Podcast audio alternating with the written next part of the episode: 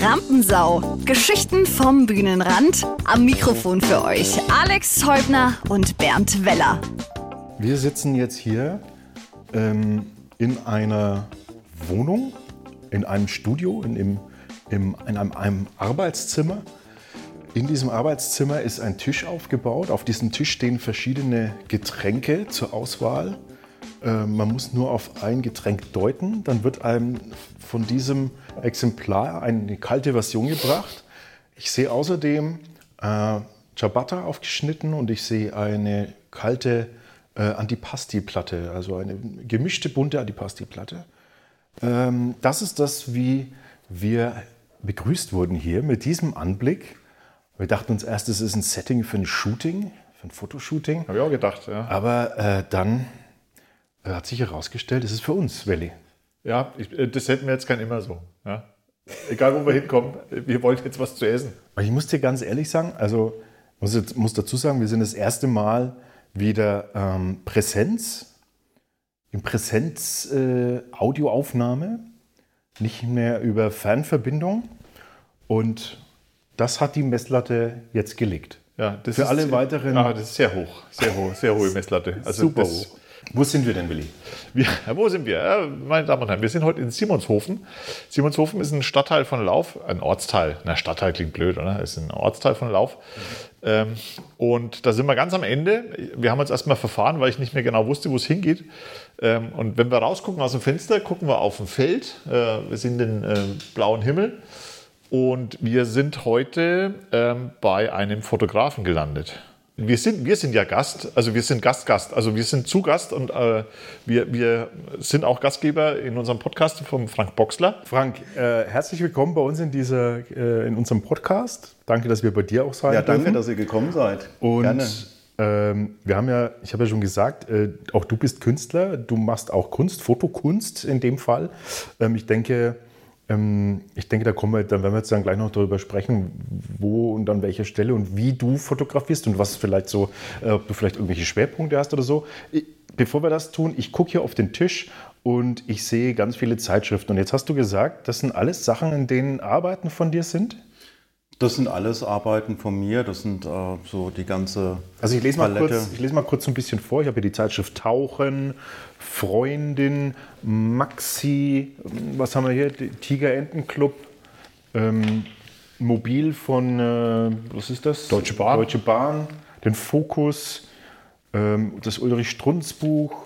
Äh, jetzt haben wir einiges Apotheken, Umschau. Also ihr, ihr seht schon, ein äh, Sachbuch, äh, Biologie-Sachbuch, ganz äh, viel und vor allem unterschiedliche Sachen. Ja, Kommt jetzt, ruft jetzt da die Freundin an und sagt so, hallo Frank, äh, wir haben eine Fotoreihe über äh, die Haut äh, und wir, wir würden jetzt da gern mal ein bisschen Haut fotografiert, ein paar Bilder haben. Kannst du uns das machen? Läuft das so? das läuft tatsächlich dann auch so, ja.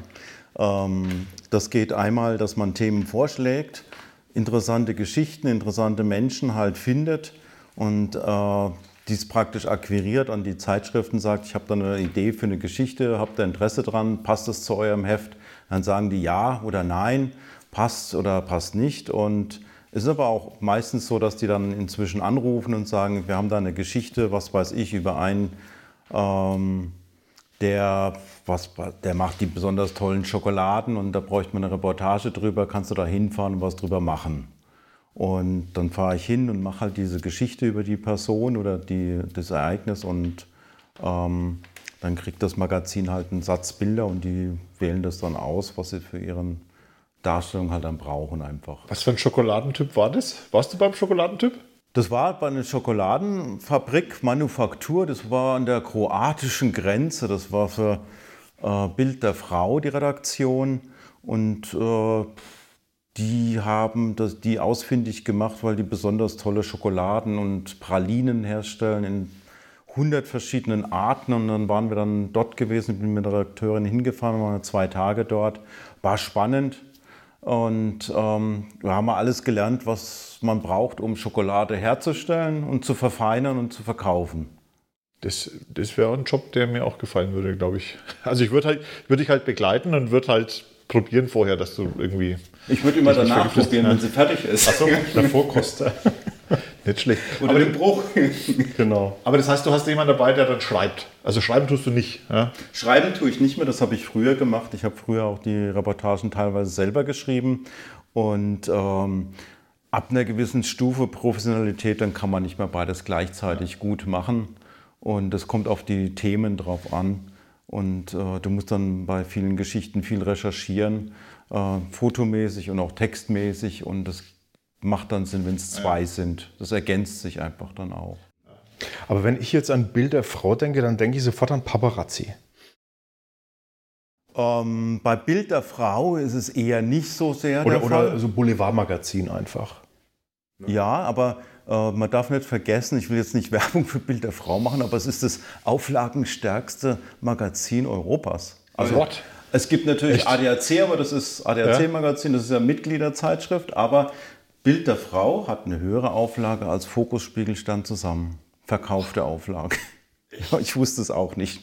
Ah, okay, aber ich also, habe das extra provokant ein bisschen gesagt, so Boulevardmagazin, ähm, irgendwie, ja, was macht man da für Fotos? Bist du auch so einer, der dann immer wartet auf den peinlichen Moment oder hast du irgendwie, kriegst du auch einen Auftrag so wie, du tust mal die, äh, tu mal die Caroline Kebekus da mal ähm, heimlich aus dem Auto raus und dann, wenn die mit dem Schlüpfer in der Hand in der Tür steht, dann drückst du ab irgendwie. Gibt's sowas?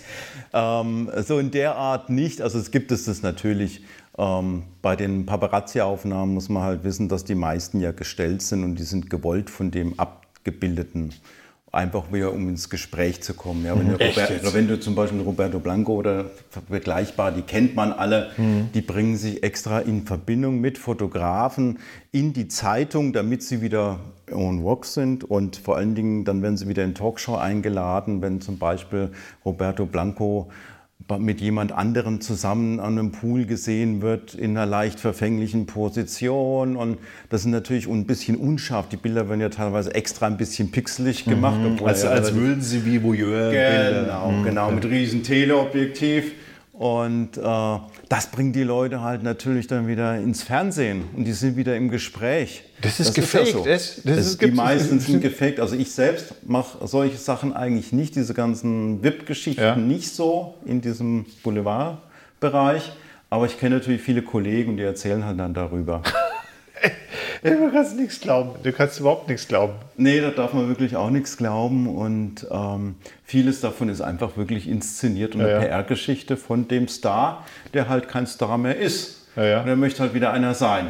Krass. Hast du, hast du da diesbezüglich, oder also wenn ich mir jetzt auch hier die verschiedenen Sachen angucke, äh, die hier liegen, wir haben es gerade vorhin schon aufgezählt, gibt es da für dich irgendeinen so einen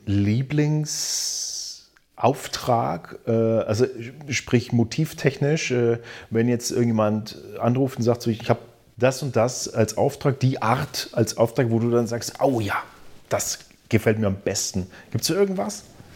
Das gibt es natürlich, klar. Also ich denke, für jeden Fotografen ist es so, wenn du möglichst viel Freiheiten hast bei deiner Gestaltung, äh, dass du nicht in so ein Korsett reingezwängt wirst, wie es jetzt, ich habe auch so Pharmafirmen und da kommt dann Visagist, Stylist, die Models sind da, Art Director ist dabei und dann noch vom Marketing jemanden. Und jeder gibt seinen Kommentar dazu und am besten wird es vorher noch aufgeskribbelt, gezeichnet, wie es auszusehen hat. Dann hast du noch jemanden für den Hintergrund. Also alles ist eigentlich schon hundertprozentig arrangiert.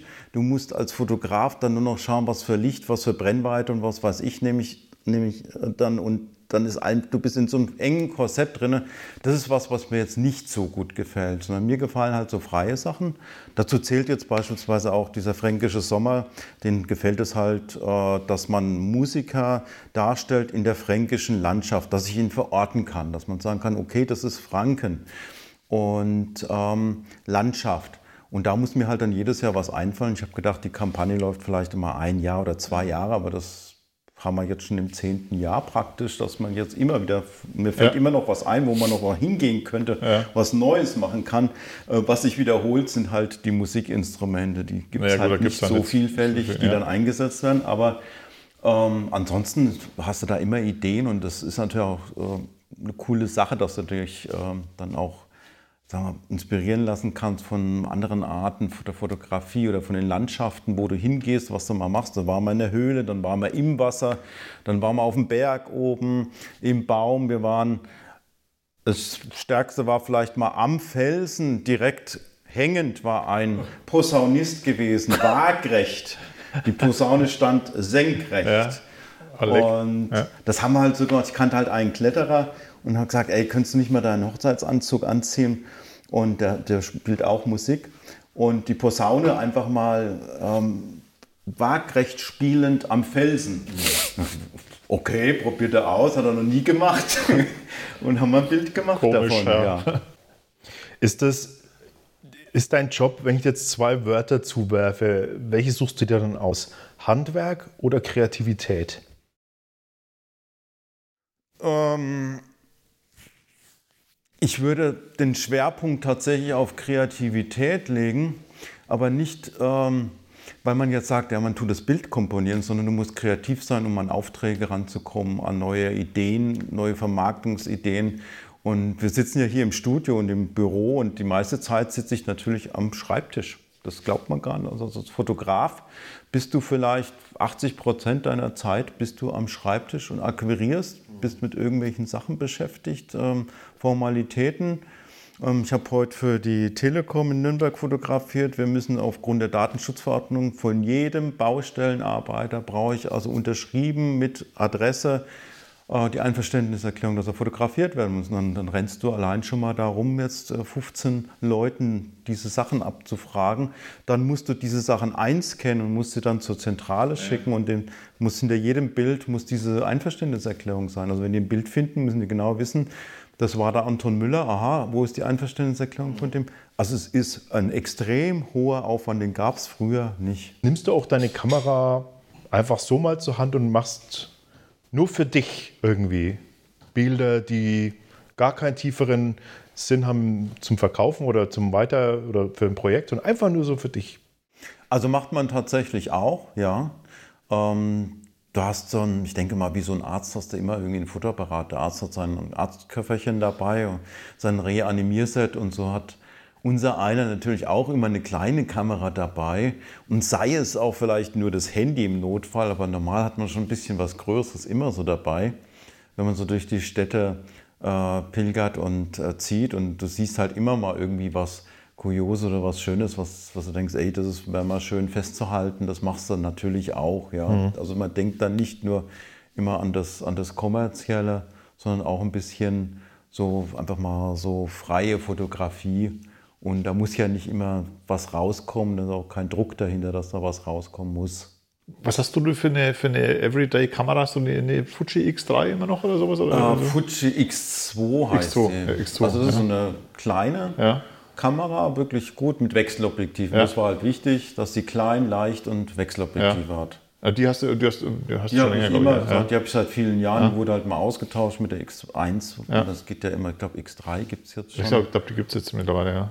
Also die sind zwar unheimlich kompliziert in der Bedienung, die haben tausend Knöpfe und Untermenüs und du brauchst eigentlich winzige Finger, um über diese Dinge ranzukommen.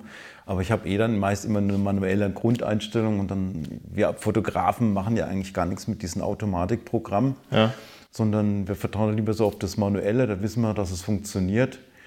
Und dann brauche ich diese ganzen tausend anderen Funktionen in der Kamera nicht. Wichtig ist nur, dass es Wechselobjektive ja. hat und das hat die und die sind super gut und die ist klein und leicht. Ja. Was ist denn eigentlich die, äh, die, die, Magic ähm, mit, einer, mit, mit, diesen, mit einer Leica? Ne? Man sagt immer, also ja. bei, was viele ähm, Fotografen sagen, der, der, hat, immer, hat immer seine Kamera dabei. Ja. Und wenn einer Leica fotografiert, dann sagt er, er hat seine Leica dabei. Klar, man, man kann so technische Daten vergleichen, Auflösung und so weiter. Aber auch Preise, ja, wenn ich eine, wenn ich eine, also ich hätte auch gern eine, ja, aber ich, ich finde es ja auch cool. Ich hätte auch wieder gern ja. eine. Ich habe lange Jahre habe ich nur mit Leica fotografiert, ja. also mechanisch. Ja. Bis zur M6, also das, also wenn man von Leica spricht, spricht man von den M-Serien. Es gibt genau. eine R-Serie, eine M-Serie. Heute gibt es noch mehr. Halt, ja, M ist halt die, die das, Sucherkamera. Das, das klassische Ding, genau. Ja. die eigentlich sich seit der Erfindung, das war so 1900, leg mich nicht fest, 24 oder was, Weiß ich auch nicht mehr. Ja. Oskar Barnack hat ja die erfunden mal, diese, ja. diese Kamera und auch das Filmformat kam ja von ihm dann. Ja, Also 35 mm Film hat er ja erfunden, also nicht das Filmformat. Das gab es aus dem Kinofilm Ja. schon damals, 35 mm Filme. Und ähm, er hat halt gesagt, ja, das nehme ich das Material, mich interessiert nicht so sehr das, der Film, sondern das, die Technik und hat diesen Kinofilm in ein kleines Gehäuse reingesteckt. das ich gar gesagt, das nicht, nehme ja. ich zum Fotografieren und, und damit ist der Kleinbildfilm äh, Film erfunden worden durch Okay. ihn eigentlich. Aber, aber wie gesagt, ich meine, ähm, das wusste ich jetzt auch nicht. Ähm, Meine Damen und Herren, wenn Sie, es Ihnen geht wie mir gerade, es unterhalten sich hier gerade zwei äh, Fotografen. Nein, äh, gar nicht. wir kürzen es ab. Nee, aber ich, äh, weil, weil, äh, ich, ich sage jetzt mal, äh, auch für, für die, die es jetzt nicht wissen, also eine, eine ich nehme mal die Fuji äh, X2 oder so, da kostet das Gehäuse mit einem Objektiv, mit einem vernünftigen, sagen wir jetzt mal 1500 Euro und äh, eine M, äh, mittlerweile M10 mit einem 50 mm Objektiv kostet 18.000 Euro. Ja? Also ungefähr.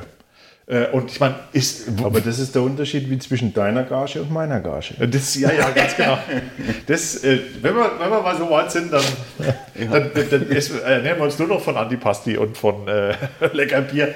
Ähm, aber ich meine, das ist doch. Das ist Darf, doch ich da, darf ja? ich da Ja. reinkrätschen? Dann über, über, äh, nehme ich das auf. Ist es, ist es das Wert? Gibt es dann einen Wertunterschied oder ist es einfach nur ein- eine Marke, die man da mehr bezahlt? Weil wenn ich das jetzt so höre als, als, als Nicht-Checker, dann klingt es, äh, dann kann es entweder sein, dass die wirklich so viel, so viel geilere Technik machen oder es ist irgendwie nur so bekannte Marke, die man einfach mitzahlt, wie, keine Ahnung.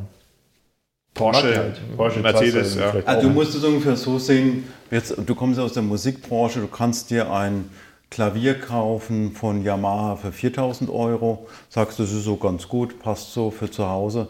Oder du nimmst dir halt so einen Stanway-Flügel für 120.000 Euro. Und das Also ist ist der es ein Unterschied. Qualitätsunterschied. Das ist es Ja, ja. okay. Also bei den, bei den Leihgas halt die besten Objektive, die es überhaupt gibt weltweit. Aber man muss sagen, das war früher mal ein Maßstab. Heutzutage wird viel mit der Elektronik am Bild verbessert. Du kannst heute also praktisch aus einem Flaschenboden kannst du tolle Objektive machen und tust die halt dann korrigieren elektronisch danach. Dass du dir sagst, ja, da oben ist immer unscharf, na gut, dann machst du es halt dann scharf elektronisch und solche Sachen pauschal gesprochen, aber äh, eine Leica, das ist halt ähm, ein Lebensgefühl, Lebensstil, ein Ausdruck, das ist natürlich ähm, Design pur und äh, das ist einfach eine Exklusivität natürlich auch und es ist natürlich orgastisch, diesen Auslöser zu drücken. Okay. Ich habe noch, ich hab noch nie drauf Das gedrückt. ist so, das der- du- Ist das der Sound oder das äh, haptische Gefühl? Ach, das ist alles. Also da geht so butterweich rein. Okay, ihr müsst gerade mal, ihr müsst ja gerade mal sehen, wie die zwei Herren sich da am Stuhl mit ihren, äh, mit ihren Gesäßbacken hin und her äh, rutschen. Schweißausbrüche auf der Stirn. Okay, Ja, aber es gibt bestimmt auch äh, Saxophonspieler, die haben dann auch äh, Elfenbeinknöpfe drauf auf den, auf den, wie heißen denn die, die Drücker? äh, Drücker. Klappen, auf den Klappen, Klappen, Klappen, auf den Klappen. Ich muss jetzt eine Frage stellen, die ich vielleicht erst am Ende gestellt hätte, aber ist ja Quatsch. Ich stelle sie einfach jetzt, weil sie mir, weil sie gerade gut reinpasst. Hast du einen ganz banalen, pauschalen Tipp? Wie können Menschen bessere Fotos machen? Die können sehr wohl bessere Bilder machen, wenn sie einfach vorher nachdenken würden. Wir haben das früher gehabt, als wir mit meinen Eltern in Urlaub gefahren sind. Dann gab es mal zwei Filme, A36 Bilder. Wir waren dann zwei Wochen oder drei Wochen in Italien oder Spanien und da war jedes Bild war komponiert, weil es hat ja was gekostet. Einmal den Film, dann die Filmentwicklung und ähm, man hat dann am Schluss hat man dann 72 Bilder von einem zwei, drei Wochen Urlaub gehabt. Diese 72 Bilder tut der normale heutzutage an einem Tag machen, wenn er im Urlaub ist. Mindestens. Da wird jedes Essen wird fotografiert, jeder Sonnenuntergang fünffach und dann alles nochmal in Slow-Mo. Und wenn man vielleicht sich vorher genauer überlegt, was möchte ich ausdrücken mit dem Bild und vielleicht auch bereit ist, sich ein bisschen um das Motiv, was sich einem darstellt, ein bisschen zu bewegen, zu schauen, sieht es von unten, von oben, von rechts oder links vielleicht besser aus oder wie passt es denn mit dem Licht und dem Schatten am besten und dann erst drauf drückt, dann hat man vielleicht ein bisschen was dazugelernt, weil beim nächsten Motiv weiß man dann, wenn es ähnlich aussieht, ja, ich habe das doch damals aus der Richtung, aus der Perspektive, mit der Brennweite fotografiert und dann war das doch eigentlich ganz okay. Jetzt schaue ich doch, ob ich das auch dann wieder so hinbekomme. Und was die meisten natürlich falsch machen, ist, das Motiv in die Mitte reinzusetzen von dem Bild. Also wenn es eine Person ist, ist immer in der Mitte, weil da ist der Autofokus. Der Autofokuspunkt ist in der Mitte, den kann ich zwar auch verschieben, aber der ist halt jetzt so automatisch immer in der Mitte oder äh, wird erkannt in der Mitte am besten. Und ähm, da gibt es die alte Malerregel, diese zwei Drittel, goldener Schnitt, also in die Ecken eher das Motiv verfrachten. Also man nimmt ein Bild waagrecht, hat dann äh, zwei Achsen, horizontal und vertikal und an den Schnittpunkten, das sind eigentlich so diese goldenen Punkte. Also das, das nur, nur, um das nochmal zu erklären, ja. da ist bei euch in der Kamera, kann man da meistens irgendwo einen, Schalter betätigen, also in der Digital, im Handy und dann kann man so ein Grid, so ein Gitter einblenden und mhm. diese Schnittpunkte, diese vier Schnittpunkte, oder sind das dann mindestens, ja, diese, an diesen Schnittpunkten lieber äh, jemanden zentrieren, zum Beispiel da und nicht genau in der Mitte. Damit ist, damit ist jemand äh, auf, zum Beispiel auf der linken Drittel oder auf dem rechten Drittel des Bildes und du hast noch ähm, in der Grafik würde man, Grafikdesign würde man sagen White Space noch mhm. ringsrum. Weiß nicht, wie heißt das in der Fotografie? Ähm, keine Ahnung. Also da ist auch White äh, Space. geht halt einfach darum, dass, nee, einfach ja. darum, dass Platz äh, auch eine Wirkung hat. Also quasi ja. Raum hat dann auch eine Wirkung in dem Fall. Ne? Wie gehst denn du mit den Leuten um, äh, was wir am Anfang gesagt haben, die sagen, na, geh mal weg mit der Kamera, äh, na, nicht schon wieder, das wird nichts, aber du musst aber ein Bild machen. Wie kriegst du die dazu, dass das halbwegs vernünftig aussieht? Ähm, ja, indem man halt einfach am Anfang überhaupt nicht die Kamera ins Spiel bringt, sondern dass man sich mit den Leuten unterhält und den Leuten erklärt, worum es geht, was man möchte, was man mit den Bildern ausdrücken möchte und ähm, wo die selbst dann auch die Möglichkeiten sehen, vielleicht ein Bild dann zu machen. Und wenn man mit dem im Dialog ist, dann ergibt sich das und es entsteht einfach so eine, ja, soll man sagen, eine Sympathie gegenseitig. Und dann versuchst du halt auf dieser Welle dann den Kontakt halt zu halten und dann klappt das eigentlich mit dem Fotografieren ganz gut. Ja. Ich merke schon, äh, Fotografieren hat sehr viel mit Vorbereitung zu tun. Ne? Also sehr viel mit Nachdenken vorher, oder erstens mal mit Reden dann mit den Leuten ja? Ja. Äh, und überlegen, weil man kann ja nicht irgendwas erzählen, was man ausdrücken möchte, kann ja alles Mögliche erzählen, aber das musst du ja vorher überlegen. Also sehr viel Nachdenken, bevor es losgeht. Also einfach hingehen und draufdrücken, das funktioniert nicht. Ja? Nee, das funktioniert nicht. Also man muss wirklich mit den Leuten reden und äh, umso besser sind dann einfach später dann die Bilder. Ja. Das hast du auch so ganz oft und ich hatte zum Beispiel auch das Bild der Frau, eine Geschichte, ging es ums Abnehmen von übergewichtigen in, bei Bild der Frau kommen nur Frauen vor. Also es ja. ist ganz selten, dass da mal ein Mann vorkommt. Der Name das der Zeitung ist Programm. Ist so. Ja. Und ähm, sehr stark, also war eine sehr interessante, auch rührende Geschichte gewesen von einer jungen Frau, die war so Ende 20 und hat gewichtsmäßig mal so über 200 Kilo schon gehabt und die hat ein super schönes Gesicht gehabt. Wurde, und da ging es halt darum, die hat dann abgenommen und hat dann nur noch jetzt 100 Kilo gewogen. Und immer noch ein bisschen zu schwer, aber wunderbar. Und ähm, die wollte sich erst nicht fotografieren lassen, weil es sich selbst noch nicht so richtig gefallen hat. Dann habe ich mit ihr geredet. Und ähm, da haben wir hier die Bilder gemacht draußen, waren erst dann spazieren, haben ein bisschen erzählt und wie das alles so gekommen ist, wie so dick geworden ist. Und das, das hat ja alles eine Geschichte bei ja. ihr. Das war jetzt nicht medizinisch, sondern war so ein bisschen psychisch. Und äh, warum sie dann so zugenommen hatte. Und dann hat sich ja durch ähm, Therapien und was weiß ich, dann ab, hat sie ja stark abgenommen.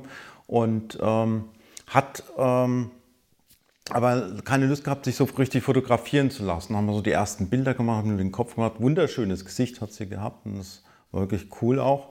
Und dann hat sie Vertrauen gehabt, dann haben wir wirklich Bilder gemacht mit Ganzkörper, also auch mit den Problemzonen noch und sowas. Und das Schöne war bei diesen ganzen Geschichten dann, dann ist es also rausgekommen im Heft und so weiter, ihr haben die Bilder auch gut gefallen. Und es kam dann eine Modefirma auf sie zu, ob sie nicht Model bei ihnen machen wollte. Die braucht ein bisschen molligere Model. Ja. Und dann hat sie mich angerufen und hat gesagt, sie hat sich jetzt äh, eine Welt verändert. Die war ja. Fleischereifachverkäuferin und hat dann tatsächlich ähm, so viel, jetzt nicht wegen den Modefotos, aber Selbstbewusstsein bekommen, dass sie plötzlich ein anderer Mensch dann geworden ist. Okay. Also durch diese Veröffentlichung und dann die Zusatzaufträge, was sie bekommen hat, das war also eine ganz, ganz spannende Ja. Geschichte. Und in der Geschichte ging es nämlich um was ganz anderes. Es ging um die äh, Sache, über die, die Kostenübernahme, um die, die Fettfalten wegoperieren zu lassen. Gott. Also was, was man da beachten muss, welche Ja. Krankenkasse das bezahlt, ob es bezahlt wird, ob es nicht bezahlt wird, ob man selber bezahlen muss. Und diese ganzen, das Ja. war das Thema der Geschichte. Und für sie hat sich das aber ganz positiv dann einfach entwickelt. Krass, was man erreichen kann damit trotzdem. Ja, das Wahnsinn, ist halt ja. eine schöne Geschichte, wo du halt äh, durch Fotografie ähm, hat diese Person einfach wirklich viel mehr Selbstvertrauen, Ja. was ihr eigentlich gefehlt hat, bekommen und sagt, ey, ich bin doch gar nicht so dick, bin doch Ja. gar nicht so hässlich und ähm, hat einfach dieses Selbstwertgefühl zurückbekommen oder erstmals bekommen und ist dann wirklich ganz tough geworden. Cool. Also war Ja. eine schöne Geschichte mal. Also jetzt nicht von den Prominenten, also Ja, ja. kann man ja auch erzählen, aber das ist dann eher nicht so schön. Das ist so normal. Aber hattest du schon mal, äh, wenn wir schon dabei sind, hattest du schon mal ähm, einen Auftrag, wo du gedacht hast, ey, so, das ist jetzt schon ein bisschen krass, das mache ich lieber nicht. Also, so, ich, ich, ich hatte mal. Das Jetzt sind wir aber gespannt, was jetzt kommt bei Melli. Beim Melli kommt meist irgendwas mit Nacktheit. Äh, Was soll das denn wieder mit? Das, nein, ich möchte nicht ins Falsche, aber in dem Fall Aber du hast doch immer, Ja, doch, in dem Fall ist richtig. Waren immer nackt irgendwie. Nein, nein, äh, nein, nicht immer. Aber ich hatte mal äh, eine, eine gute Bekannte, die hatte einen neuen Freund ähm, bekommen und der, der stand auf irgend so äh, Fesseln und was ich was für ein Zeug. Den hat sie bekommen, den hat Ja. sie bestellt oder äh, wie? nein, das, das, Auf. hat UPS dann gebracht. Na, nein, die wollte, die wollte halt für, für, den sich fotografieren lassen. Das hat sie mir vorher aber nicht gesagt. Und hat dann äh, gesagt, äh, naja, das war echt so. Äh, und dann hat die da so Seile mitgebracht und äh, Zeug und ich sollte die, ich, ich sollte das dann, ich sollte dann, ja auch noch fesseln? Ich sollte das fesseln, ja. Aber das ist eine bestimmte Technik. Du, was du alles, ich sag's dir, du weißt alles, du weißt alles. Genau das war das Problem.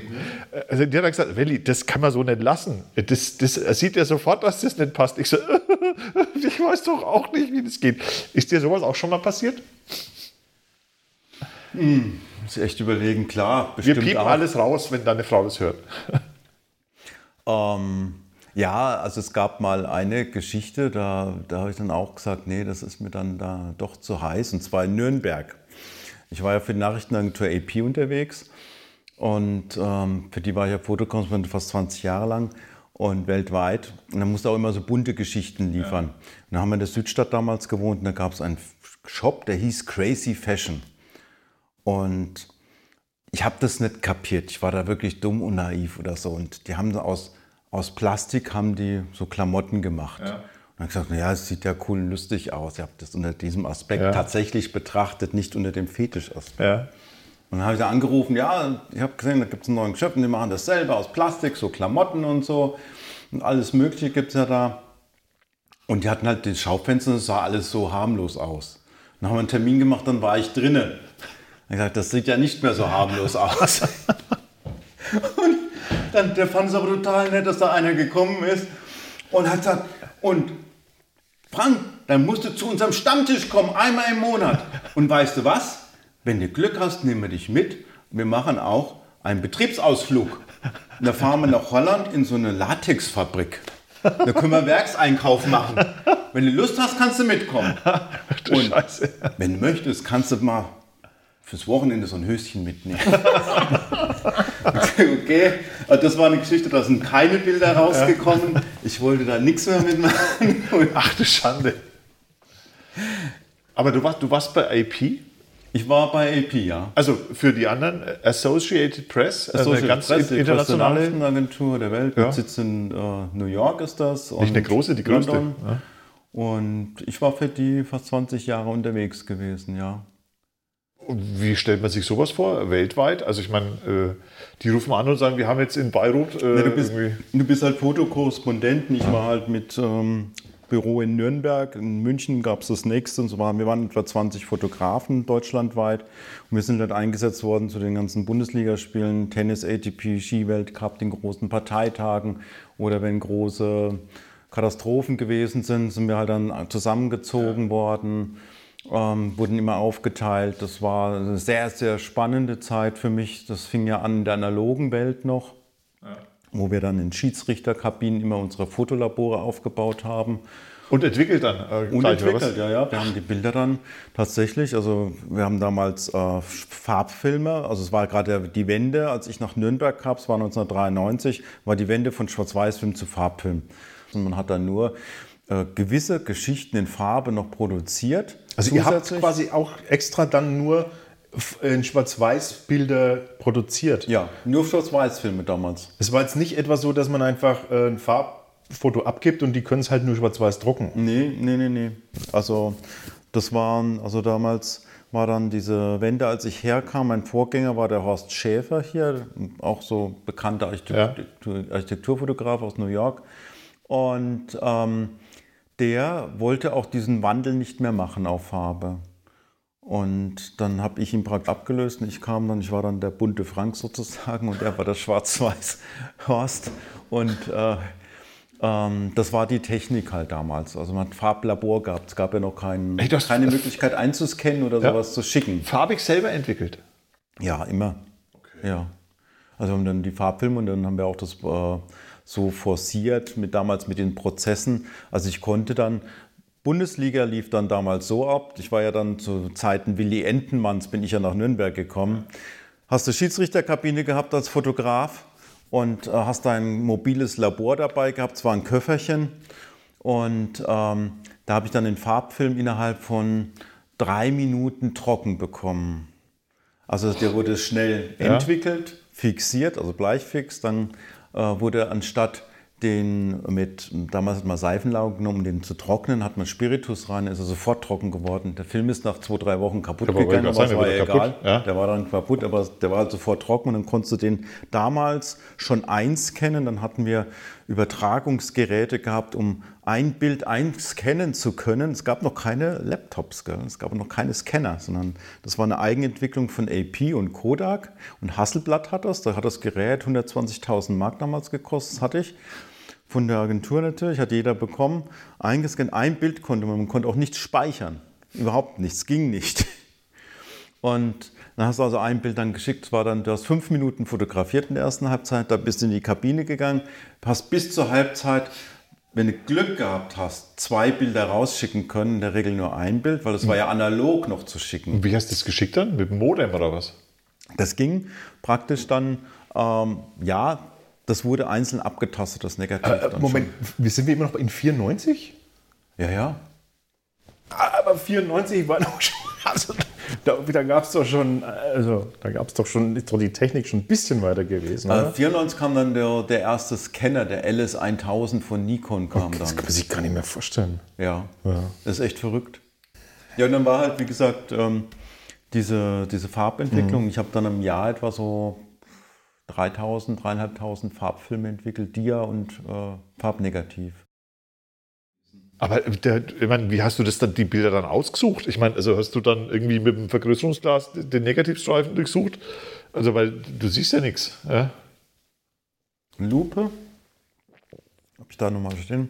Gehst du drauf und guckst durch, schneidest das raus und tust das einscannen. Wie oft ist dir passiert, dass dann das Bild trotzdem scheiße war? Also man, wenn du das durchguckst, ich meine, da kann ja sein, dass irgendwie doch was unscharf ist. Oder nee, hast das du es sofort mit der Lupe. Siehste? Ja. ja. Und man muss sagen, wenn ich jetzt, ähm, sagen wir mal, ich komme von einer großen, größeren Reise oder größeren Tour, sagen wir mal einer größeren Reportage zurück, habe dann damals vielleicht äh, 500, 700 Dias gemacht. Ich habe die auf den Leuchttisch geschmissen der war wirklich so 1,20 Meter auf einen Meter groß, mal alle drauf, passt die Streifen. Und ich war schneller im Rausfinden der besten zehn Motive als heute, wenn ich zurückkomme und habe das am Computer. Weil du siehst alles auf einen Blick und du gehst mit der Lupe zack, zack, zack drauf. Ist es auch richtig scharf? Passt das alles ja. so? Es geht schneller als beim Computer heute. Wahnsinn. Das Auswählen.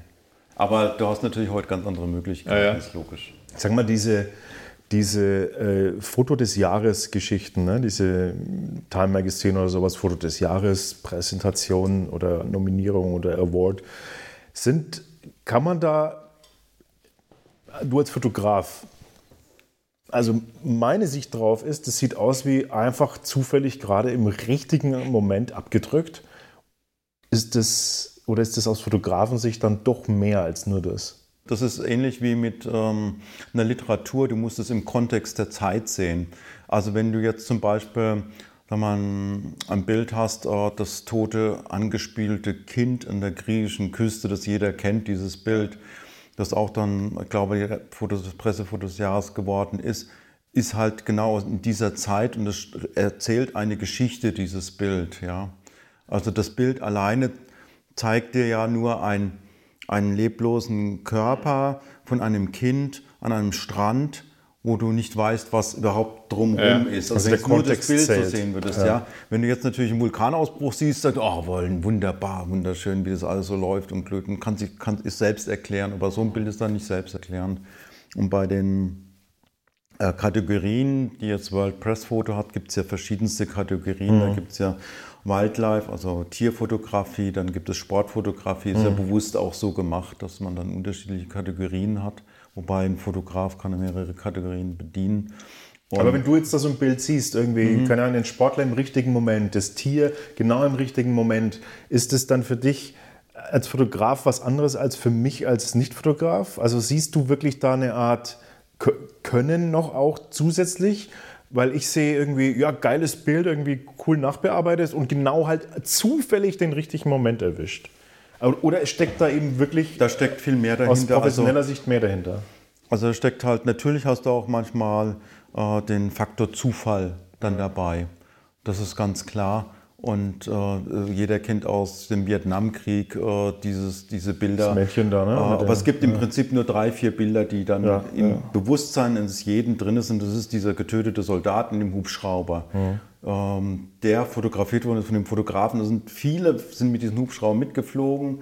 Aber das hat halt alles gezeigt, dieses Bild. Das, da hat alles gepasst in dem Bild. Oder auch natürlich das, das nackte Mädchen, das da den, den Weg langläuft von den Napalm. Mhm Bomben und sowas. Und äh, das zeigt auch immer, dass so das Gräuel oder das, das Grausame eines Krieges nicht unbedingt sich in den ähm, Leichenkörpern oder Leichenbergen dann widerspiegelt, wie, was weiß ich, in Dachau mhm. oder dergleichen im, im, Konzentrationslager, sondern das zeigt auch so diese, diese Folgen, die sich da einfach daraus ergeben, wie dieses nackte Kind. Und man sieht jetzt da jetzt nicht die, ähm, Leichenberge oder die Brutalität oder Blut oder irgendwas oder Gemetzel, aber das spiegelt alles wieder in den Augen dann von dem Kind, das da den Weg langläuft. Das kennt jeder, dieses Bild. Und da gibt es viele, viele von solchen Bildern dann.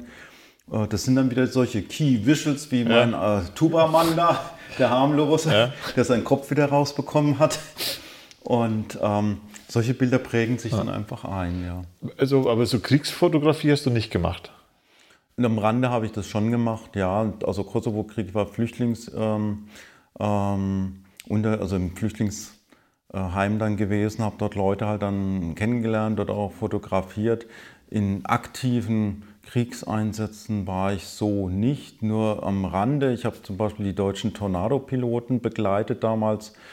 Äh, in Piacenza waren die stationiert, ja. in Italien. Da war ich dann auch ein paar Wochen für ein Magazin. Habe die vorher bei der Ausbildung fotografiert beim Überlebenstraining, habe mit denen da auch tatsächlich alles mitgemacht, habe mich auch dann abgeseilt, war auch dann nachts im Wald und da mussten die lernen, ja, wie, wie fange ich einen Hasen und das wollten die eigentlich alle nicht so und ich hatte immer einen super Deal mit denen. Also ich habe dann immer Snickers und Mars dabei gehabt und die, die, hatten das ja gar nicht, die wurden ja vorher gefilzt. Sie sind ja ab. Die Situation war die, Tornado-Pilot stürzt im feindlichen Gebiet ab, vermeintlich feindlichen Gebiet, muss sich durchschlagen. Wie kann er überleben? Was hat er alles in seinem Sitz dann drin? Seinen 2000 Kalorien Keks hat er drin, seine Pistole hat er drin, hat noch ein Messer und hat noch eine Angelschnur und Angelhaken hat er dann drin. Jetzt seid ihr da in dem Wald, das war Berchtesgadener gewesen und aber bei Garmisch, ähm, nee, Garmisch-Partenkirchen war das gewesen. Und äh, jetzt kommt da zurecht im Wald. Bin einfach ausgesetzt worden und puh, abseilen am Hast Felsen. du mitgemacht? Habe ich mitgemacht, ja. Aber durch meine Maßregel hatte ich ja Privilegien. oh Gott. Weil, Leute, weil manche wollten keinen Fisch totschlagen, andere keinen Hasen. Und äh, dann war das ja auch sehr mühselig gewesen. Und man muss den Hasen fangen oder was? Ja, du kannst so Drahtschlingen bauen. Oh Gott. das wäre auch also nichts für mich. War sehr abenteuerlich ja. dann dort. Und gut, diese Piloten sind halt später zum Einsatz nach Piacenza dann äh, geflogen und waren dort halt dann, äh, waren sechs Tornado-Piloten gewesen, sind morgens immer gestartet. Und mein Job war es dann da zu gucken, kommen auch wieder sechs zurück nach der Schicht und ähm, dann gab es jeden Tag so Presseinterviews und solche Sachen und dann standen wir dann auch, ich war im Bayerischen Rundfunk damals dabei, äh, die waren auch im selben Hotel untergebracht. Dann waren wir morgens, als sie losgeflogen sind dort mit riesen Teleobjektiven, ähm, man sollte natürlich nicht den Piloten erkennen, aber das war natürlich gewünscht. Ja. Ähm, die Bundeswehr wollte nicht, dass man die Piloten erkennt, aber bei uns war das natürlich immer so, ja, wenn jetzt dann nur noch fünf zurückkommen, brauchst du ein Bild vom sechsten. Oh Gott. Äh, mal das Thema wechseln. Ähm, äh, hier, ist, hier ist auf dem, äh, dem DB-Magazin hier äh, ist der Franz Beckenbauer drauf. Ja. ja. Also den hast du auch schon fotografiert. Den habe ich auch schon oft ja. fotografiert. Ja. Schon oft. Ja. ja. Na, ich fotografiere immer gelegentlich bei Bayern München, also für den Hauptsponsor, für die Deutsche Telekom und war mit denen also, ja, ganz viel unterwegs, also auf vielen Reisen auch und ähm, nicht nur beim Fußball. Also mit dem FC Bayern unterwegs quasi? Ja. Okay. Also im, im, Flieger mitgeflogen mit denen oder was? Oder wie, Na, das waren das? immer Events, uh, Get Together. Damals gab es ja noch das uh, Radsportteam Deutsche Telekom. Ja. Also mit denen war ich immer ganz eng zusammen. Erik Zabel, Jan Ulrich war ja, ja das gewesen. Und da fing das, die Saison fang immer auf Mallorca mit der Mallorca-Rundfahrt ja. an. Da war ich immer dabei. Und dann habe ich die halt bei den verschiedenen Tourabschnitten auch immer begleitet. Und dann gab es damals äh, erstmals Kontakt mit Bayern München und dann sind die beiden Teams zusammengekommen, habe ich immer beide begleitet. Also ich war mehr so der Radsportler, ja. Aber dann habe ich später dann das, das Fußball mit übernommen, dann sozusagen, habe dann die ersten Spiele dann alle fotografiert, jedes Heimspiel. Aber inzwischen hat sich ein bisschen abgenutzt. Ja. Aber die sind wahrscheinlich cool. Also wenn die, wenn die fotografiert werden, die wissen, was sie machen müssen, oder? Also absolute Vollprofis, die ja. wissen halt genau, wo sie zu stehen haben, was im Hintergrund zu sein hat. Ja und wie sie zu schauen haben. Und äh, da hast du jetzt nicht das Problem zu sagen, ich muss jetzt erstmal mit dem reden, damit Stimmung aufbauen und so, ja. eine, eine Welle aufgebaut wird. Eher im Gegenteil, die haben dann schon eingefrorene Gesichter dann. Die wissen genau, wie sie wie zu gucken ja. haben. Und das ist dann schon so maskenhaft. Ja. Das sind jetzt schon extrem bekannte Persönlichkeiten, aber äh, was war denn für dich so das totale Highlight an Mensch, äh, die, den oder die, die du getroffen hast durch deinen Job, wo du sagst, so wow, das ist so, ist mir so nachhaltig einfach im Gedächtnis also geblieben? Also es gab sehr, sehr viele Menschen. Ähm, erinnern tue ich mich an eine äh, Frau, die hat also äh, sechs Konzentrationslager überlebt. Sie kommt aus Bayreuth, äh, Jüdin, und ihr Mann war auch in sechs Konzentrationslagern, haben den ganzen Krieg äh, tatsächlich und die Konzentrationslager überstanden und haben dann nach dem Krieg jahrelang nichts voneinander gehört und sind plötzlich über die, das Rote Kreuz gefunden worden. Und die haben es beide nicht geglaubt, dass der, dass der Partner lebt. Die wussten ja nicht, was mit denen ist. Also die waren ja von Anfang an des Krieges in Konzentrationslagern. Ja. Niemals im Leben kann der doch überleben. Mhm. Und die haben es tatsächlich geschafft. Also er war dann in Schweden, sie war, ich weiß nicht mehr, wo sie gewesen ist ähm, haben sich tatsächlich wieder gefunden und sind auch wieder nach Bayreuth zurückgekommen. Also das fand ich also wahnsinnig faszinierend, ja. die Frau und äh, wie die, äh, also ihr Mann ist dann schon gestorben gewesen, als ich sie kennengelernt habe. Und äh, dieses Pärchen dann, ja, wie die es durchgestanden haben und sich dann wieder gefunden haben, ja. Also das fand ich also sehr, sehr faszinierend und, und, und, und rührend und das hat mich also tief beeindruckt, so von den Persönlichkeiten. Also es sind eher die einfachen Geschichten, die das, also die einfachen, in Anführungszeichen, einfachen Leute, das sind nicht die Promis, sondern das sind die einfachen, einfach wo die Geschichten auch liegen. Hast du da auch ein äh, gegenteiliges Beispiel? Ähm, äh, eine Begegnung, von der du sagst, nie mehr wieder? Muss keinen Namen nennen, der Kontext reicht? naja, ich denke mal, also das Gegenteil von solchen Menschen, äh, da muss man nicht weit in der bayerischen Politik der Spitze nachschauen. den habe ich ja auch aus Nürnberg schon lange begleitet. Und äh, muss ich sagen, du weißt ich kann mal, und, ähm, da ist auch wieder dieses, dieses Fra diese, diese Phrase dieses Gesichtes. Ja? Sobald die Kamera auf diese Person gerichtet ist, weiß er genau, wie er zu gucken hat, wie er sich zu verhalten hat. Und er hat alles drauf. Ja? Betrübt, besorgt, begeistert bei Bayern München oder beim Club vor allen Dingen. Ja. Und ähm, ist die Kamera abgestellt, es ist ein anderer Mensch. Ach, Unhöflich und also so, ähm, so von oben herunterschauend. Ja, ja. Also das ist nicht so okay. richtig. Da, da bist cool. du nicht scharf drauf, ja? Nee. Ja. Ach, hey. kann man sich das dann auch erlauben, einfach da, da dann irgendwo Nein zu sagen das nächste Mal? Oder? Oder oh. will, oder will man das überhaupt dann? Oder, oder kannst du das so wirklich so trennen? So, du sagst irgendwie so, Business ist Business, meine persönliche Meinung ist eine andere. Das kommt ja drauf an jetzt. Ähm, wenn ich jetzt, ähm, du hast ja dann auch oft ähm, mit Gerichtsterminen zu tun, du hast auch mit äh, Leuten zu tun, die jetzt vielleicht im Verdacht stehen, aber wo es noch nicht bewiesen ist, wo du sagst, ja, da, mit dem machen wir ein Interview oder sonst sowas. Ich war ja auch mit ähm, in der Anfangszeit gab es immer noch die, von der Roten Armee-Fraktion, gab es welche, die schon auf freien Fuß waren, mit denen hast du Interviews und so Sachen gemacht, wo du sagst, geisteskrank einfach. Oder ähm, natürlich bist du auch bei irgendwelchen rechten Demos dann mal ja. gewesen, hast dann auch gedacht, naja, die willst du eigentlich ja nicht fotografieren oder willst du das nicht noch unterstützen, aber es muss halt auch dokumentiert ja. werden. Du hast einfach so diese journalistische Pflicht, das dann auch zu machen. Und klar musst du auch mit vielen, musst du dich arrangieren, ähm, um denjenigen dann zu fotografieren. Und äh, wo du sagst, äh, mit dem würde ich nie im Leben ein Bier trinken gehen wollen. Aber Job ist Job. Und ja. das ist halt auch äh, dieser professionelle Anspruch, den du halt an Journalismus hast. Und ähm, da musst du dann durch und musst versuchen, auch von demjenigen dann ein Bild oder so zu bekommen. Und musst ihn halt überzeugen dann. Und äh, auch wenn du den vielleicht gar nicht magst oder. Bist du verheiratet? Ich bin verheiratet, ja. Wie macht denn das ein Fotograf auf seiner Hochzeit? Wen engagiert er denn da? Einen Kollegen. Von dem man weiß, dass er. Ja, das war, gute äh, Fotos bei mir macht. war das der Klaus Felix von DPA, also von der Konkurrenzagentur von AP. Und der hat unsere Hochzeit dann fotografiert. Also Burg Abenberg war das gewesen. Ja. Also das schon, oder reizt es dann, oder, oder hat man da immer so das Ding so, hier, ah, da wäre ein geiles Motiv und ich habe keine Kamera. Aber, irgendwie so, ah, aber ich muss ja sagen, ich habe ja nicht so einen Anspruch gehabt wie meine Kunden heute, was Hochzeitsfotografie betrifft. Also, ja. Machst du Hochzeitsfotografie? Ich mache auch Hochzeitsfotografie, ah, ja okay, klar. Okay. Also ich habe ja so drei Bereiche, das ist die Wirtschaftsfotografie, also für Unternehmen wie die Nürnberg Messe zum Beispiel, Telekom-Konzern und andere Unternehmen, Pharmaunternehmen sind das. Und dann gibt es den journalistischen Bereich, wie meine Bild der Frau zum Beispiel, äh, Fokus, Spiegel, Stern, es war früher ganz viel, ist jetzt ganz, ganz wenig geworden.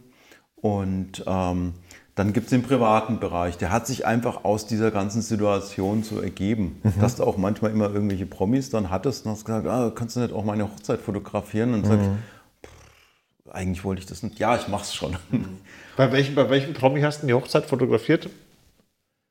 Ähm, ja, also das sind halt ein paar, darf ich nicht nennen, ja. aber ähm, ja gut, ähm, das sind halt ein paar ja, Künstler, sagen wir mal Showbusiness bisschen und äh, auch so Grafen oder so, ja. man halt hier so aus der Gegend so kennt. So Grafen halt. Ja, kennst du auch ein paar Grafen? Ich kenne jetzt keine Grafen, aber ich bin bereit, mich kennenzulernen. Das sind, das sind aber dankbare Kunden, die sind mir wenigstens treu, wenn sie auch ihren Frauen nicht treu gewesen sind. Ich habe mal einem schon drei, drei Hochzeiten fotografiert. Oh Gott. auch nicht schlecht.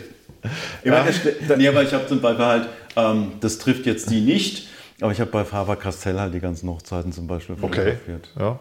Also ich habe ja mit dem, mit dem Grafen, da stand ich eigentlich ganz gut und habe ihn ja praktisch bis in die Krypta begleitet ja. dann. Ich war derjenige, der ihn dann auf den letzten Metern mhm. begleitet hat. Ich war okay. der Einzige, der jetzt in der Krypta dann Bilder hat machen dürfen oder okay. engagiert worden ist ja. von der Familie. Ja. Also der, für die Familie habe ich dann mal Bilder gemacht. Und, und, und das ist dann schon so, äh, da, da, wird man einfach weiterempfohlen vermutlich, oder? Dann ja, das meiste läuft eigentlich über Mund-zu-Mund-Propaganda. Mhm. Und ähm, ja, die Homepage gehört mal wieder überarbeitet, ist schon ein bisschen älter bei mir. Und äh, ich messe aber auch nicht so viel Bedeutung bei, weil es kommen eigentlich die Leute so durch die Mund zu Mund-Propaganda. Und es gibt die. Empfehlung einfach das Beste. Ne? Ja, und ähm, ich bin eigentlich ein bisschen zu faul, die Homepage zu bearbeiten. Und hat mir nicht auch ein Grafiker, der Olli, hat gesagt, Frank, weißt du, die Leute, die so eine tolle Homepage haben, wo so alles drin ist und alles, weißt du, auf Handy, auf iPad überall läuft und, und super angepasst, die haben viel Zeit, die haben eigentlich wenig Aufträge. Super. Wenn du so altbackenes Ding hast wie du, das heißt, der muss eigentlich ganz gut Der hat drin Zeit, stehen, rumzudoktern. der braucht das nicht. Oder aus Erfahrung kann ich sagen, oder die haben so viele gute Aufträge, dass sie eine Agentur haben, die das für sie macht. Genau. Ja, die habe ich zwar nicht, Aber das stimmt schon, wenn, ich meine, wenn du, wenn du weiterempfohlen wirst und das, und das läuft so gut, dann gibt es kein, für dich keinen Grund, irgendwie da mehr zu machen, als nötig ist. Warum auch, ne? Ja. Also weiter, die, Weiten- eine Weiterempfehlung ist ja quasi die beste Form des, äh, des Auftrags, die man kriegen kann. Also Ja.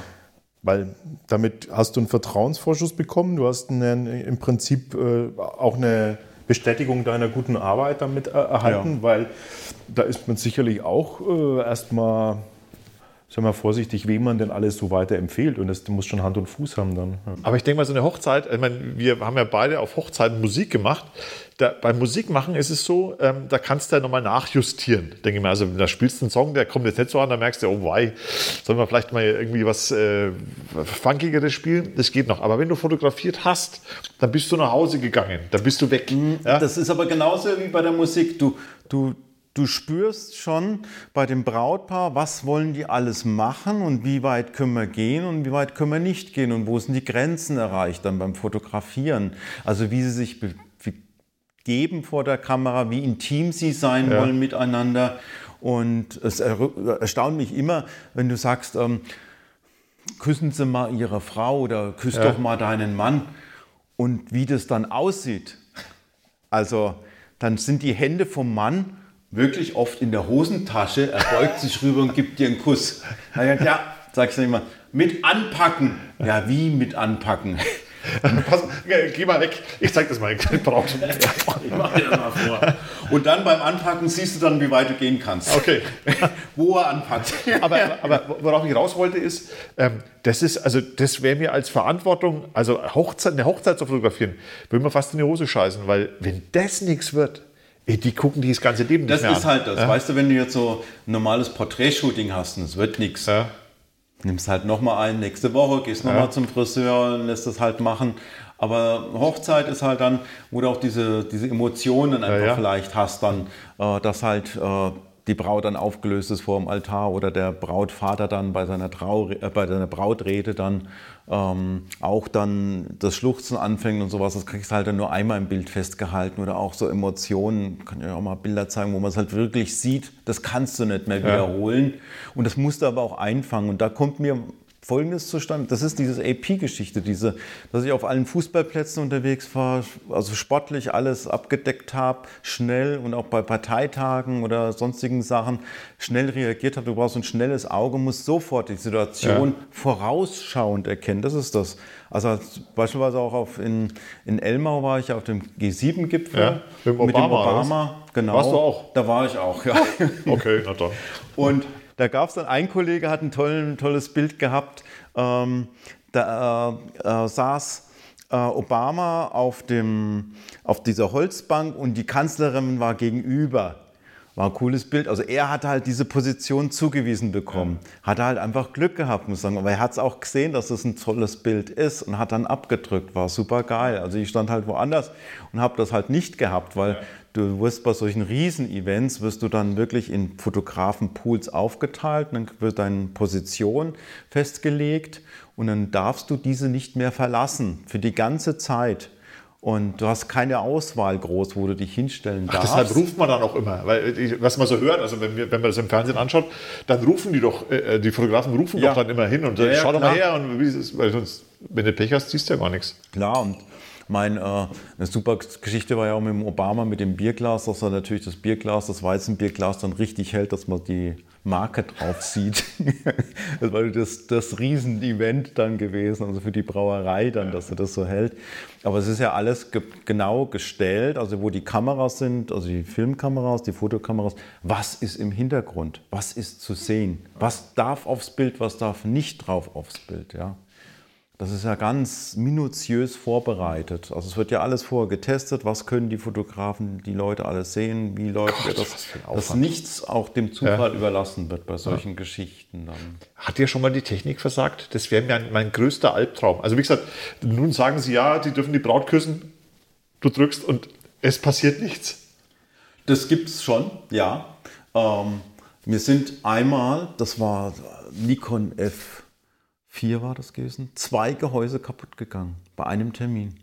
Der Verschluss. Und ich hatte einen riesen Dussel. Also High-End-Kameras und die Wahrscheinlichkeit, dass diese beiden Kameras bei einem Termin tatsächlich der Verschluss bei beiden kaputt geht, ist äußerst, äußerst gering. Es war in Fürth, da ging es um Rollstuhlfahrer und ähm, die Straßenbahn, also wie sie da reinkommen, die haben da irgendwas Neues in Fürth gemacht und das war bundesweit interessant. Also irgendwie eine Absenkung der, der, des Busses oder irgendwas ja. war da jedenfalls. Und ich fotografiere und fotografiere und das siehst du ja nicht, dass, dass die kaputt ist, weil der Verschluss ist hängen geblieben, bei beiden dann. Und ich habe nur das, diesen riesen Dussel gehabt, dass eine Lamelle ist immer hängen geblieben bei beiden. Und ich konnte das Bild so schneiden, weil ich mache ja immer auch viel Weitwinkel ja. und dann konnte es rausschneiden. Ich habe gesagt, scheiße, habe ich angeguckt, was ist denn jetzt los? Verschluss kaputt. Ja. Und äh, da waren dann tatsächlich, beide Kameras waren im Arsch. Oder andere Geschichte, das war auch, ähm, da waren wir im Amazonas, also da waren wir, ähm, ja, da hatte ich wohlweislich noch eine rein mechanische Kamera. Damals hatte ich noch Nikon-System, die hieß dann ähm, FM2 rein mechanisch war die. Und dann hatte ich die High-End-Teile, das waren damals die F4s vom Colani entworfen, so designmäßig ja. und sowas, elektrisch, aber mit Film noch. Und die haben dann alle beide den Geist aufgegeben, weil die Wegen Luftfeuchtigkeit war ja. so hoch, ja.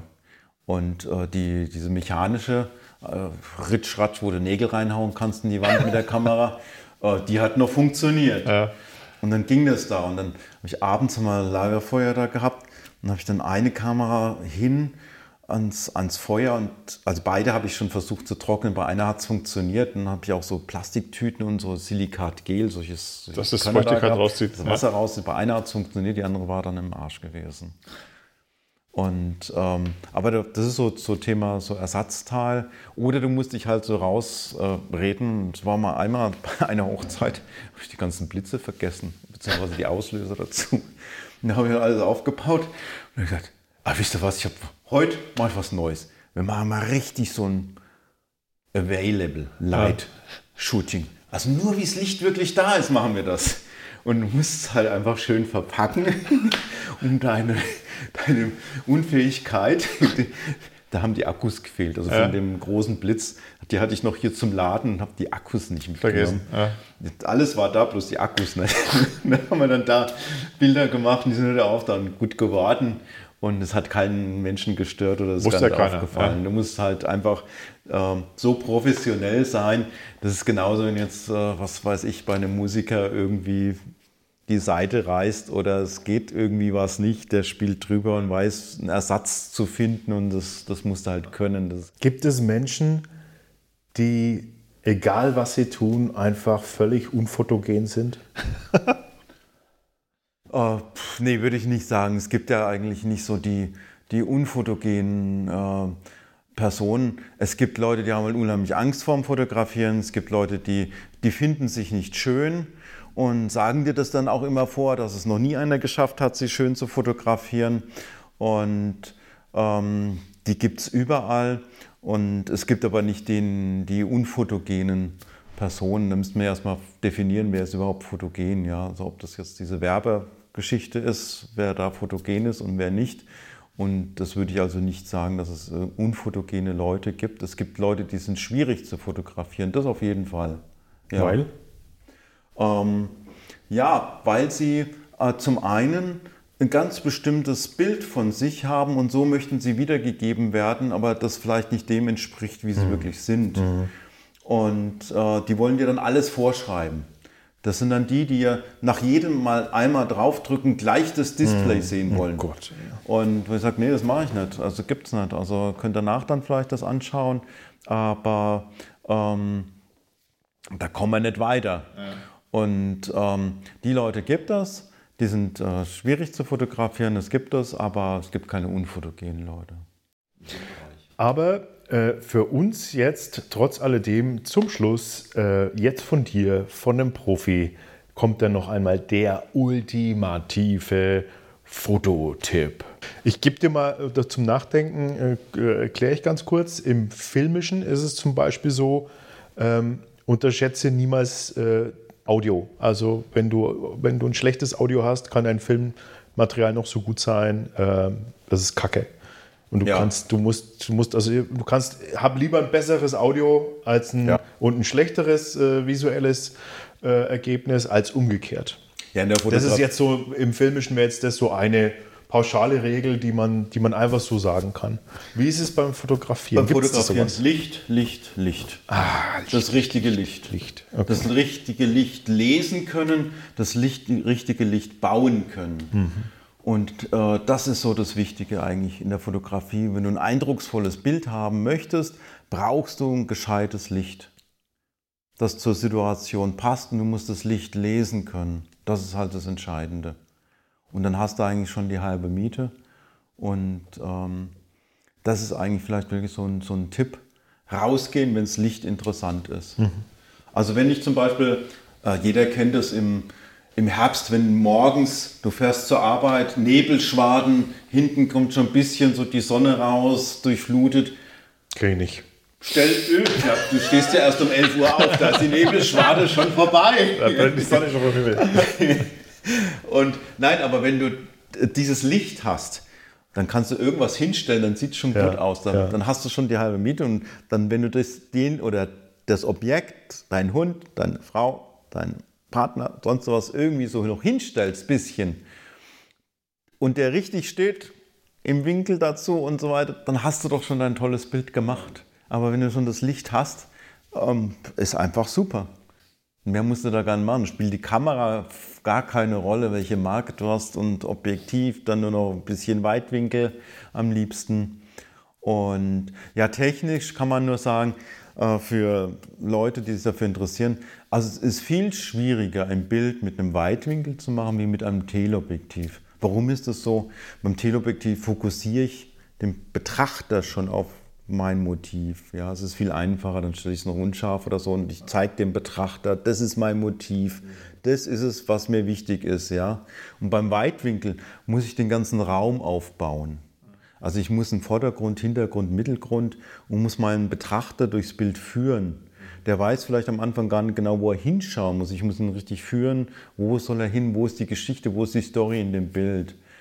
Und das sieht man auch bei vielen, also bei den berühmten, wie bei dem Bresson, ähm, bei dem berühmten Fotografen, der hat nur ein Objektiv mit der Leica gehabt, das 50 mm Objektiv. Das Damals- 50er hatte der. Ja, der hat also nur- nicht das 35. Nee, der hat, der hat nur 50er gehabt. Also in seiner Biografie steht Ja. das so drin. Und der war so Streetfotograf, also durch die Städte Paris und hat dann so Bilder halt gemacht. Also waren aber auch dieses berühmte Kussbild, Ja. ist jetzt auch rausgekommen, war gestellt gewesen, waren bezahlte Theaterleute Alles fake. irgendwie. Ach, das ist schon schlimm. Also auch da Ja, wieder äh, die ganze Story genommen. Aber äh, der hat nur ein Objektiv praktisch benutzt, das 50 mm Objektiv. Also nicht viele Objektive. Also ich würde auch vielleicht das 35er nehmen gerne. Als wenn ich die Wahl hätte, ich käme jetzt nur auf eine Insel, könnte nur ein Objektiv mitnehmen, wäre es das 35er. Ja. Das ist ein leichtes Weitwinkel und mit dem kann man eigentlich sehr, sehr schön ähm, arbeiten für alle Motive. Und es braucht nicht fünf, sechs Objektive, sondern ein lichtstarkes Objektiv, das reicht schon. Ich hätte, ich hätte auch, also zum Abschluss, oh, ups, auch von mir, ich hätte auch das, äh, die 35, äh, 35 mm Objektiv auf der Leica M10. äh, Das wäre auch das, was ich mitgenommen hätte. Hätte dann das Auto dafür verkauft, aber das würde ich mitnehmen. Also gut, dein Traum wird sich ja noch erfüllen, weil du hast ja jetzt gesagt, das willst du auf jeden Fall will ich auf jeden Fall haben. das will ich haben, Und dann, ja. Aber dann musst du mir das zeigen. Ne? Das schon zeige ich dir. Ja. Ja. Also, Draufdrücken darfst du Ja, dann. darfst du einmal, aber nur einmal. Darfst du auslösen. Willi, ähm, sonst wird er süchtig. Ja, das stimmt. Kann gut sein. äh, du, Ähm, ist dir eigentlich aufgefallen, dass wir überhaupt gar keine tollen Fotos von uns haben? Von uns? Ja. Äh, Wir haben nur das eine Bild. Das Von ist uns? ein Dieses, äh, Schnappschuss von der Hochzeit. Ja, dieses, dieses Foto, wo, Ja. wo quasi zwei Drittel der äh, Zuschauer irgendwie meinen, wir sind ein Paar. ja. stimmt. Ja, na ja, gut. Stimmt, du hast recht, ja. Ja, mhm. nee, ich sag's bloß mal so. Wir werden jetzt dann mal die Preisliste anf anfordern vom Frank und dann, Dann lassen wir uns mal fotografieren. lassen, wir uns Genau. mal, lassen wir uns mal ein ordentliches Foto machen. Und zwar so eins, äh, nach, wo ich dann danach auch sage, na, na gut, ich kann mich dann doch noch sehen. Mit Sicherheit. Frank, es war uns ein Vergnügen. Vielen Dank für Ja, deine Zeit, auch. die du dir genommen hast. Und vor allem für die tolle Verköstigung. Das war schon Hammer. Du hast ja. die Messlatte jetzt gelegt, ne? Ja. Ist schon klar. Und also äh, man hat gemerkt, äh, fotografieren ist nicht nur äh, draufdrücken und halt hoffen, dass was wird, sondern es ist viel Nachdenken. Äh, komponieren trotzdem. Und du, äh, es ist so, manchmal merkt man, wenn jemand versucht, seine, seine Kunst irgendwie besonders toll darzustellen, dann konstruiert er Dinge. Du musstest überhaupt gar nicht nachdenken. Du hast sofort wie aus der Pistole äh, geschossen, gewusst, worauf es ankommt, was man machen muss. Äh, und das hat es für mich jetzt, ich bin eh, ich liebe das ja eh, fotografieren, hat es für mich jetzt noch wertvoller gemacht. Also das finde ich, finde ich toll. Also jetzt äh, achte ich noch mehr drauf, was ich tue. Ja, danke, danke, danke. Also sehr schön, dass ihr da wart. Gerne. In unserem Dorf. Stadtteil. Stadtteil, Stadtteil, ja. Stadtteil. Wunderbar. Dann, ähm, ja, hoffe ich, sehen wir uns ähm, wieder. Ne? In, Ja, ich diesem, denke doch. in diesem Sinne, ähm, Servus und Goodbye. das war jetzt heute mal, ähm, da, das war, ja, da kann ich mich jetzt ein bisschen aus zumindest. Ähm, Ja. Also besser als bei der Musik oft. Ähm, und wie soll ich sagen, also ich finde es schon, ich, ich habe das ja vorhin schon gesagt, ich finde es toll, wenn jemand äh, völlig ohne viel nachzudenken Argumente liefert für, für das, was er tut. Und das ist alles stichhaltig und ich kann es sofort nachvollziehen. Also der muss nicht um einen heißen Brei reden, sondern der weiß, was er sagt. Bist du da, bist du da, wenn du ihm so zuhörst oder dann mit so jemandem begegnest, äh, bist du dann da irgendwie so ein bisschen, ich möchte nicht sagen neidisch, aber vielleicht ein bisschen melancholisch, so dass du dir denkst so, ah Mensch, ich, irgendwie hätte ich das auch gern oder so. Ähm, da, also, da das ja äh, selbstständige Tätigkeit ist, wo fahren wir jetzt gerade wieder lang? Äh, wir, wir fahren einfach auf die Ecke. Ähm, ähm, äh, er hat es ja schön beschrieben, dass er sehr viel akquirieren muss. Ne? Und er muss äh, Aufträge ranholen. Und das ist ja genau das, was, äh, was ich jetzt, was ich das Sch- Schwierige finde. Also man, von dem Fotografieren mal abgesehen. Und das, das neide ich ihm nicht. Also, Ja. dass du immer gucken musst, das, was geht, dass du, äh, musst, dir- der hat gesagt, er muss sich Sachen ausdenken, Geschichten, die er dann eventuell verkauft und so. Und das muss man schon können. Und ich meine, er ist ja so ein smarter Typ. Er kommt sehr sympathisch rüber, auch bei seinen Auftraggebern. Deshalb schafft er das, glaube ich, auch, seine, seine Kunst oder sein, sein, sein Können zu verkaufen. Das neide ich nicht. Aber ich habe natürlich nicht annähernd dieses technische Wissen. Also ich meine, pff, ich, ich hab, möchte nicht wissen, oder niemand will wissen, wie viel Ausschuss ich produziere, wenn ich fotografiere. Also man, äh, weil ich halt einfach, das ist halt oft, bei mir ist es wirklich Glück oft, dass es gut ausschaut. Der weiß, was er tut. Ne? Und das, das neide ich schon ein bisschen, das würde ich auch gern ein bisschen äh, besser können. Ja. Also, aber was mir natürlich jetzt, äh, was natürlich echt Bombe war, das sollten wir echt beibehalten als Konzept. Wir wollen verköstigt werden. Alter Das war toll. eine Antipasti-Platte, eine Bierauswahl. Also, ja, das, da- davon gerne mehr. Was, steht, was steht so als nächstes an? Wo, wo wollen wir hin? Möchtest du, möchtest du mal mehr, äh, möchtest du auch mal mehr VIPs äh, vor dem Mikrofon haben? Oder? Nee, meine ich gar nicht. Also ich bin ja, du, du weißt, ich bin ja äh, bekennender Bayern 2 Hörer. Und ähm, ähm, da gibt es ja auch so Talk- Talk-Formate. und die tollsten Sendungen, die ich da gehört habe, das waren Leute, die kannte kein Mensch. Ja, aber die waren einfach interessant. Die waren interessant, genau. Also meine Lieblings, äh, also das Lieblings, weiß nicht, aber eine meiner Lieblingsgeschichten war ein Typi, der äh, eine mobile Waschmaschine äh, oder eine mobile Reinigung entwickelt hat und für, äh, für Bands äh, den Waschservice auf Tour erledigt. Also, den, also die Bands kennt man natürlich schon, mit denen der unterwegs war. Der war zum Beispiel mit U2 unterwegs. Aber der, der Typ selber, den kannte kein Mensch vorher. Also die, die Geschichte zum Beispiel, das, das finde ich toll. Ja? Der, der selber ist nicht prominent, ähm, aber das, was er tut, ist so abgefuckt. Vielleicht ist ja auch äh, die eine oder der andere da draußen, der äh, sagt, ähm, ja, ich habe eigentlich schon irgendwie ein sau interessantes Leben bisher gehabt, aber ich würde jetzt mich nicht vordrängen wollen. Ja. Ähm, oder ich, ich halte mich nicht für interessant genug oder Das, so. das glaube ich stimmt schon, dass viele denken, dass das, was sie erlebt haben, nicht so interessant ist. Aber das, ich habe jetzt fast noch keinen erlebt. Also wir kennen natürlich noch interessante Leute, das ist das, das Coole. Aber ähm, Ja, du kennst echt wirklich Ja, ja. die Welt. Aber es- also mal ohne Scheiß, ey, wenn, was du, wenn du alles kennst, ne? Du bist so ein, du bist so ein typischer Netzwerker.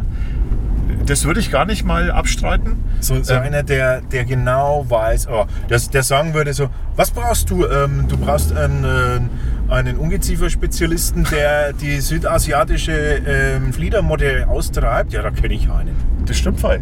Also der, das ist ja wie mit dem Kartoffelsalat. Unser Gitarrist von der Band, der hat bei einem gewohnt, der hat das gemacht. Der hat, äh, das war so eine Art Kammerjäger. Ja? Jetzt ohne Quatsch. Eine Art Kammerjäger Ja, ist aber ja. auch schön. Ja.